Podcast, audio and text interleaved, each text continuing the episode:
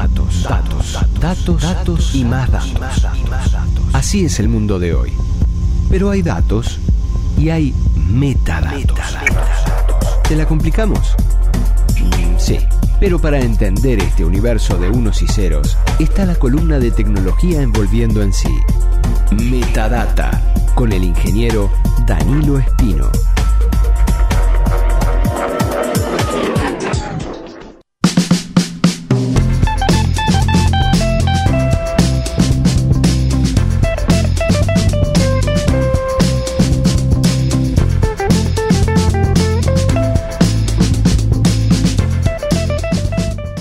En un mundo donde sobran las preguntas, faltan respuestas, sobran ceros, sobran unos, continuamos en Metadata, este espacio de Volviendo en sí, aquí en Radio Camacua, este espacio holístico que pretende darle una visión holística a la tecnología y a su impacto en nuestras vidas cotidianas. Te y encanta recibimos, te encanta. recibimos nuevamente a Danilo Espino, al ingeniero Danilo Espino, que está otra vez con nosotros, al quien no lo voy a saludar porque ya lo saludé antes, no voy a hacer la pantomima de saludarlo al aire. Así que, Danilo, Rom- rompes toda la magia. che. ¿de qué vamos a hablar hoy? Bueno, hoy vamos a hablar de un tema que, al igual que la- el tema de la semana pasada, debería de preocuparnos de sobremanera, que es el de la neutralidad en la red. Estamos preocupando a mucha gente, hay mucha cosa de qué preocuparse, Sí. y poca cosa de qué alegrarse. Y Por suerte nos queda el carnaval y nos queda Cíngaros en el verano, sí, que nos da una alegría. y Pino. Pinocho, el number one. Este, pero mm, antes de, de- de ir con el tema, eh, me gustaría decirles que eh, todos los que nos están escuchando, que lo que estamos dando en desde esta columna eh, es solamente la punta del ovillo. Lo que yo personalmente, y creo que todos los que estamos eh, involucrados en este espacio, este, pretendemos del, del oyente del otro lado, es que esto fomente la curiosidad y que uno busque más datos para poder saber de qué problemas estamos este, tan preocupados y queremos que ustedes desde el otro lado Y está, y está bueno que se generen preguntas. Nos han llegado preguntas, por ejemplo, sobre el, el programa pasado de, del derecho al olvido. Eh, es interesante plantearse cuestiones, porque son temas que están flotando y no les damos mucha pelota, pero tienen muchos costados que son para pensar realmente. Sí, sí, eh, eso es lo que eh, justamente queremos generar. La Bueno, curiosidad. Hoy vamos a generarlo con la neutralidad de la, neutralidad de la red, perdón. Sí. ¿Qué es la neutralidad de la red? Bueno, este, preparando este espacio, este, encontré una definición que me parece que la, la encuadra bien, que dice más o menos así, que es el principio por el cual los proveedores de servicios de Internet y los gobiernos que la regulan deben tratar a todo tráfico de datos que transita por la red de igual forma indiscriminadamente, sin cobrar a los usuarios una tarifa dependiendo del contenido, página web, plataforma o aplicación a la que accedan. ¿Y qué vendría a ser bien eso? Bueno, eh, bajemos esto a un, a un ejemplo. Supongamos que quiero ver una serie en Netflix, ¿no? Pero Antel, como todos sabemos, ofrece contenido a través de Vera, de Vera TV, Además de ser proveedor. además de ser el proveedor. Entonces, por este motivo, Antel, eh, para favorecer ese servicio que es propio, eh, hace que prácticamente sea imposible usar Netflix. ¿Esto cómo lo hace? Por ejemplo, haciendo que las velocidades de descarga de todo lo que sea tráfico de Netflix sea a velocidades muy bajas y todo lo contrario pase con Vera. O sea, si quiero ver Netflix es una carreta, si quiero ver algo en Vera, vuela. En pocas palabras y hablando en criollo, sí.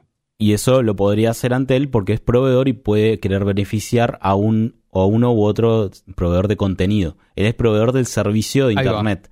Técnicamente el nombre de, de- de proveedor sería ISP, Que es, la, que es sigla en inglés de Internet Service Provider. Ajá. Eh, así como ya vamos a ver más adelante que eh, Antel es proveedor directo de Internet. Pero mm, va- avancemos un poco la columna y ya después tocaremos este tema. Em, neutralidad en la red es eh, un tema que ha generado mucha discusión en, obviamente, cuando no, en Estados Unidos. Las grandes cable operadoras, que a su vez también son proveedoras de servicios de Internet, han hecho movidas bien interesantes para favorecer sus productos. Un ejemplo de esto fue cuando T-Mobile, que es uno de los proveedores que hay en, en Estados Unidos, bloqueó el sistema de pago electrónico desarrollado por Google, llamado Google Wallet. Cuando los clientes empezaron a quejarse, obviamente, que, de que este servicio no estaba funcionando cuando estaba conectado, estaban conectados a T-Mobile, eh, la respuesta que recibían de la compañía es que el servicio que ofrecía T-Mobile de pago electrónico funcionaba de forma excelente.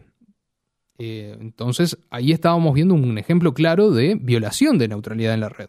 Claro, era algo así como que decían, ah, no te anda Google Wallet, pero mira que el servicio mío anda divino. en pocas palabras, sí. Eso era lo que estaba pasando. Curiosamente, para este caso en particular, el nombre de, de la aplicación que ofrecía T-Mobile se llamaba ISIS. Entonces, si volvemos, si vamos hacia atrás en el tiempo y revisamos la cuenta en Twitter de T-Mobile, las respuestas que recibían los clientes podrían sonar un poco comprometidas con lo que era lo que es la sociedad actual. Claro, hoy te estaría recomendando que uses el, servicio del Estado Islámico y todas esas cosas. Sí, sí. Digamos que... Ah, le habrán cambiado el nombre, calculo. No, no lo he averiguado, pero... Sí, supongo que sí. Evidentemente, sí. Pero bueno, en Estados Unidos, ¿quién se encarga de controlar esto? Bueno, la organización se llama FCC, que es la sigla en inglés de la Comisión Federal de Comunicaciones. Haciendo la analogía con Uruguay, y obviamente salvando las enormes distancias que hay entre lo que es Estados Unidos y nuestro país, eh, la FCC sería lo que es la URSECA nosotros.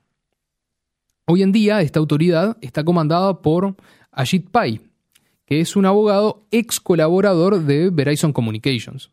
Verizon Communications es uno de los proveedores de Internet que tiene el país del norte, por lo que está un poco comprometido. Este, tiene como un doble rol ahí. Exacto, es lo, vista. Claro, lo, pusieron, pusieron a controlar a alguien que viene del palo y, que tiene todo. Hay un conflicto de intereses muy interesante que justamente se refleja en sus pensamientos.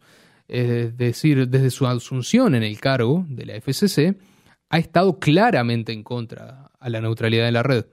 Obviamente porque está desfavoreciendo a los intereses de, su, de las compañías que fueron sus ex em, empleadores. Claro, y viene de un, lado que, él justamente pedía por la, porque no existiera la neutralidad en la red para poder beneficiar a su empresa. Justamente. Y eh, para hacer más poderosas, inclusive las, compañías se fusionan.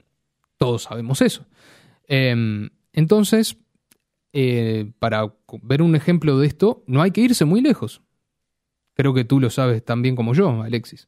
En, Argentina está pasando algo de esto, ¿no? Sí, justamente se, hace unos tres meses aproximadamente, eh, la entidad reguladora de, los servicios de comunicación en, Argentina aprobó la fusión entre Cablevisión y Telecom.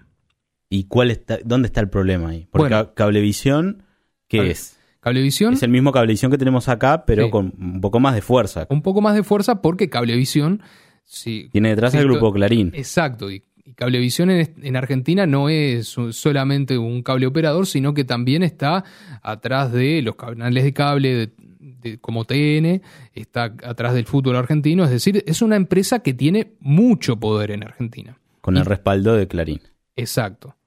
Y Telecom es otra empresa que tiene mucho más poder porque es la empresa que proveedora de servicios de telefonía fija y telefonía móvil, además de Internet, más importante de Argentina. yo por lo que pude investigar, eh, es como una ansia muy vieja del grupo Clarín hacerse con el tema de, la telefonía, que históricamente se le negó y ahora aprovechando sobre todo la asunción de Macri y cobrando capaz que viejos favores, están, están buscando hacer esta fusión entre Telecom y...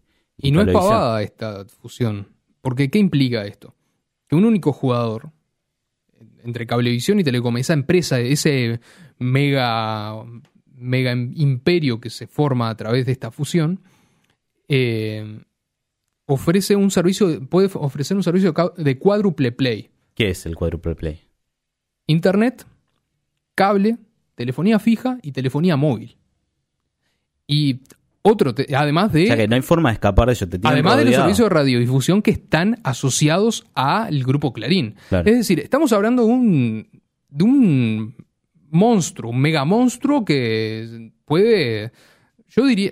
Ya Clarín tenía un poder importante dentro de, de lo que es la sociedad argentina al ser uno de los, de los conglomerados mediáticos más importantes de Argentina, ya acaparando todo lo que es internet, telefonía móvil, telefonía fija, es un monstruo que grande, que pisa fuerte, diría. Y ahora se hace mucho más grande, con mucho más alcance y más poder. Sí, además que no, no representa a poca gente. La cantidad de clientes que tiene todo este imperio es de 30 millones de personas. Cuando Argentina, solo en Argentina. Y eso solo en Argentina. Estamos hablando de que Argentina son unos 50 millones de personas. Entonces, es una cantidad de gente muy grande. Muy grande. También hay otros jugadores, mismo acá en Latinoamérica, como Claro. Que también se está tratando de meter acá en Uruguay para hacer un servicio no tan fuerte, porque Claro no tiene servicio de radio comunicación de, de radiodifusión, no tiene canales, no tiene eh, radios, pero sí puede forzar con el tema de que tiene servicios de internet, tiene servicios de telefonía móvil y está tratando de meterse en el negocio del cable. Claro, y a través de la claro video. de Claro Video, que es un servicio similar a DirecTV, porque es a través de satélite. Ahora, ya que hablamos de que Claro se está tratando de meter en Uruguay, ¿en qué nos afecta esto el, tema de neutralidad en la red a nosotros, desde acá de Uruguay? Bueno, ahí es donde vemos una parte linda de la historia y otra potencialmente fea que algo que más o menos representamos en el ejemplo que habría este espacio. Empecemos por lo bueno, así no nos sentimos tan mal. Este, hasta hace no mucho, nuestra salida a Internet no era 100% independiente. Es decir, para conectarnos a Internet desde nuestras casas, Antel derivaba todo nuestro tráfico hacia Estados Unidos para que otro proveedor se encargara de hacer la conexión con el resto del mundo. Es decir, eh, Antel le compraba a otro Antel de Estados Unidos que le vendía el enlace. Justamente, técnicamente, en conceptos técnicos, Antel sería un tier 2 dentro de la red de redes y ese tier 2 le daba todo el tráfico a un Tier 1 que estaba en Estados Unidos. Desde la instalación de los cables submarinos que van a Santos y después a Estados Unidos. Punta del Este. Exacto, que va de Punta del Este a Santos y Santos hacia afuera. Eh, nosotros ya no dependemos de ese Tier 1 y tenemos una conexión directa. Es decir, Antel redirige, como quien dice, nos trae Internet sin intermediarios. ¿No? Y ahí está lo bueno y lo malo. ¿Por qué pasa? Lo bueno es que no dependemos de la ley americana, entonces la legislación sobre neutralidad en la red que se quiere eliminar en Estados Unidos a través de la FCC, como decíamos antes, no nos preocupa demasiado. Sin embargo, sin embargo, en Uruguay eh, la neutralidad en la red no está 100% legislada. Y como Antel es una empresa estatal, es juez y parte en este asunto. Entonces... Y cada vez es más parte también que juez, porque en realidad ellos están ofreciendo al mismo tiempo sus propios contenidos. Justamente, y ahí es donde viene el, problema que podríamos llegar a tener. Mira el mundial a través de Vera. Y no lo veas a través de. Canal 12. Por ejemplo. Y, ahí estamos nosotros eh, en un problema de como, como clientes, como usuarios de los servicios. Lo que tienen estos servicios en general empiezan de forma sutil a socavar a otros. No, no es que de un día para el otro cortan Netflix, por ejemplo. Te empiezan de, a poquito, te empiezan a, darle más vida a otro servicio y al que le compite lo empiezan a matar de a poquito. Sí, claro. Eh, yo como usuario, si veo que algo no me funciona tan bien, que veo que dos servicios me ofrecen lo mismo y uno no me funciona tan bien, bueno, me voy a ir al otro. Bueno, también pasa, por ejemplo, con WhatsApp. Eh, usa WhatsApp gratis y ¿por qué no, no usas Telegram gratis? Ah, y ahí no lo sabemos. Ahí Hay cosas que las admitimos porque las damos por hecho, de repente nos parecen más simpáticas como usuarios. Pero mm, en realidad es raro y, y- y así como en un momento nos benefician, nos pueden empezar a perjudicar. Es que yo creo que ahí es donde tenemos que, para cerrar esta, este espacio, es donde tenemos que hacer centro. La pérdida de la neutralidad en la red atenta contra nuestra libertad de elegir qué consumir y creo que debemos ser cautelosos sobre lo que decíamos antes, que en Uruguay no hay legislación sobre esto. Y Antel juega un papel muy fuerte. Entonces, creo que deberíamos de preocuparnos seriamente sobre esto y bueno, con esto me parece que podemos cerrar este. Yo creo que para cerrar, ya que estábamos hablando de, de cómo de a poco te van induciendo a, a usar un servicio u otro, creo que en el fondo lo que tenemos que razonar, me parece, es que todo lo que viene gratis, Nada es gratis en la vida. claro. ¿Por qué? Porque No, a, uno, claro no. a uno le van diciendo, vengan, usen este servicio que es mejor, usen Claro Video, usen Spotify y demás, pero la verdad es que no hay nada gratis en la vida. Mamá compró y se le rompió el forro del que nací yo.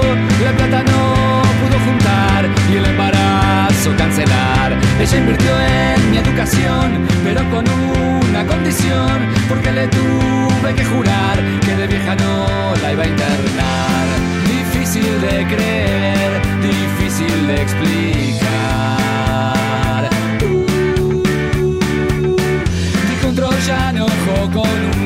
Que trae regalos. Sea con dinero o no, siempre se paga un favor. Y si veo que algo es fácil, yo dudo enseguida. Pagué antes o después, la cuenta va